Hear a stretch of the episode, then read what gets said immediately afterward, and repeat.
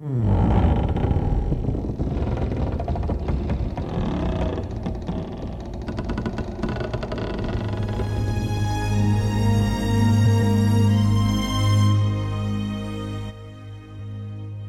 爱的朋友们，大家好，我是少华，今天为您分享一位非常令人尊敬的老大哥薛铁华先生的一篇回忆性散文《又见大宅门》。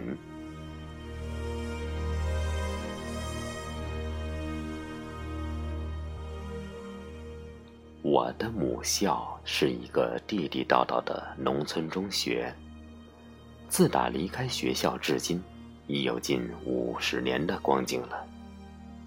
这期间，也曾零零散散去过几次，每次去都会被日新月异的变化看花了眼。按理说应该高兴，我倒觉得有些别扭。别扭的是满眼陌生，让我不知身在何处。除了当年校长训话的土台子边那棵老槐树还留在原地，原来的模样早已荡然无存。甚至连学校的名称都改名换姓了，心里不免有一种莫名的沮丧。因此，现在每逢路过，也不愿意进去。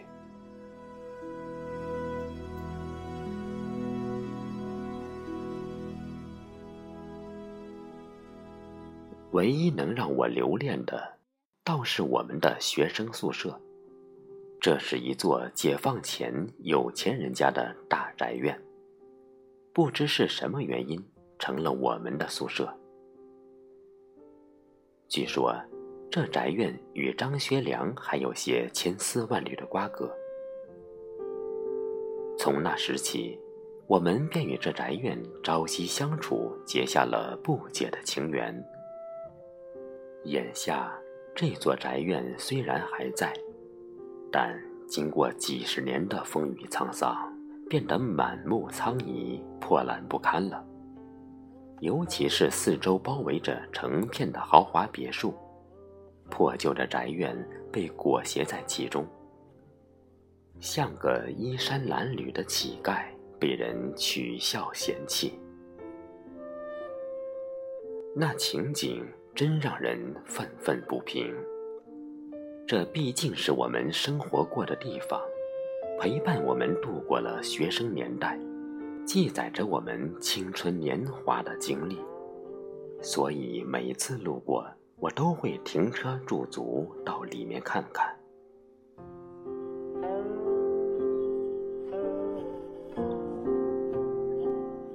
这处宅院不像京城的四合院那么堂皇显贵，但建筑格式无可挑剔。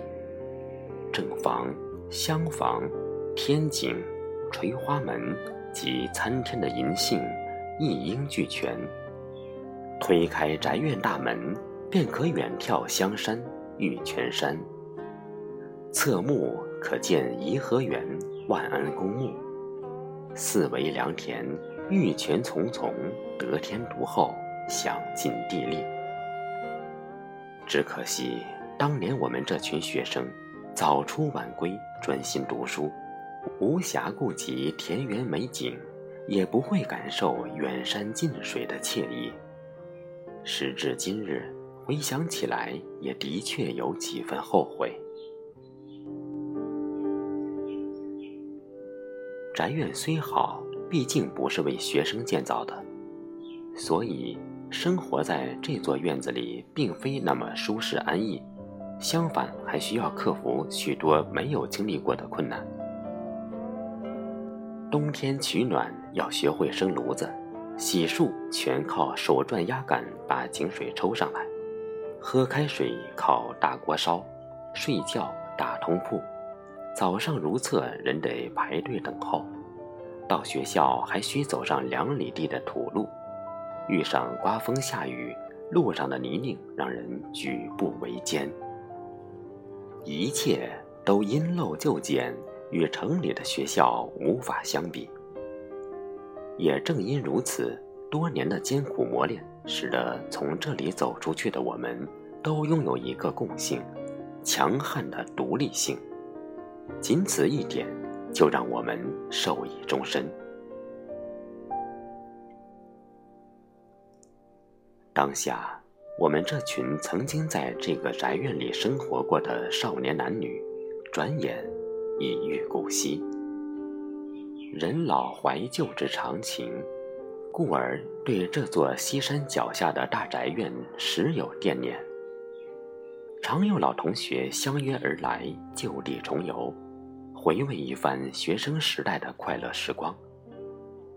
不少同学还写文赋诗，表述怀念之情，并诙谐地把宿舍称之为“西山大宅门”，并将此名定为微信群的名称。记得有一位极富睿智的女生。还为大宅门附了一副妙不可言的楹联：“舍间纨绔子弟若干，似乎也对；院内大家闺秀无几，并非尽然。”寥寥几字，耐人寻味。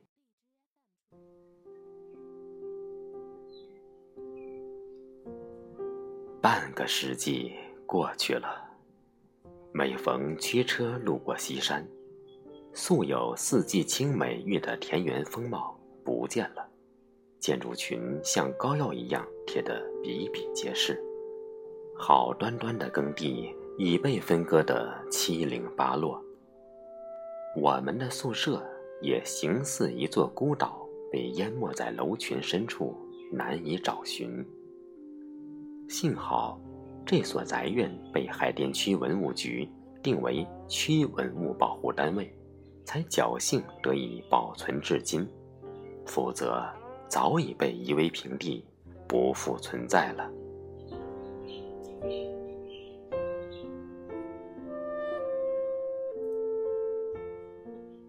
近日又路过大宅院，突然发觉。比先前多了道围墙和新安装的栅栏门，便停车进去看个究竟。走进院内，仍然是一派墙倒屋塌、荒草丛生、人去楼空的荒凉景色，唯有银杏树落叶遍地，给落寞的宅院笼罩上一层耀眼的金黄，不免心里平添了一丝欣喜。即便如此，也不敢在此久留。败落的景象实在让人难以承受。于是，转身找到护院人聊了起来。听他说，近期修缮案就要开始实施了，这意味着要将这座老宅院重新翻建。这一消息让人听后喜忧参半。谁知道修缮后会是什么样？他的归属又会如何？不知今后是否可以随意进入，一切都是未知。我担心翻建后的宅院会被装饰的金碧辉煌、贵气十足，那是我最不愿意看到的结果。无奈，我们又不能掌控这一切，也只能听之任之，操心积虑。一时枉然。眼下唯有趁原来老宅院的旧貌还在，多看上几眼，也算不辜负大宅院对我们年轻时代的陪伴之恩。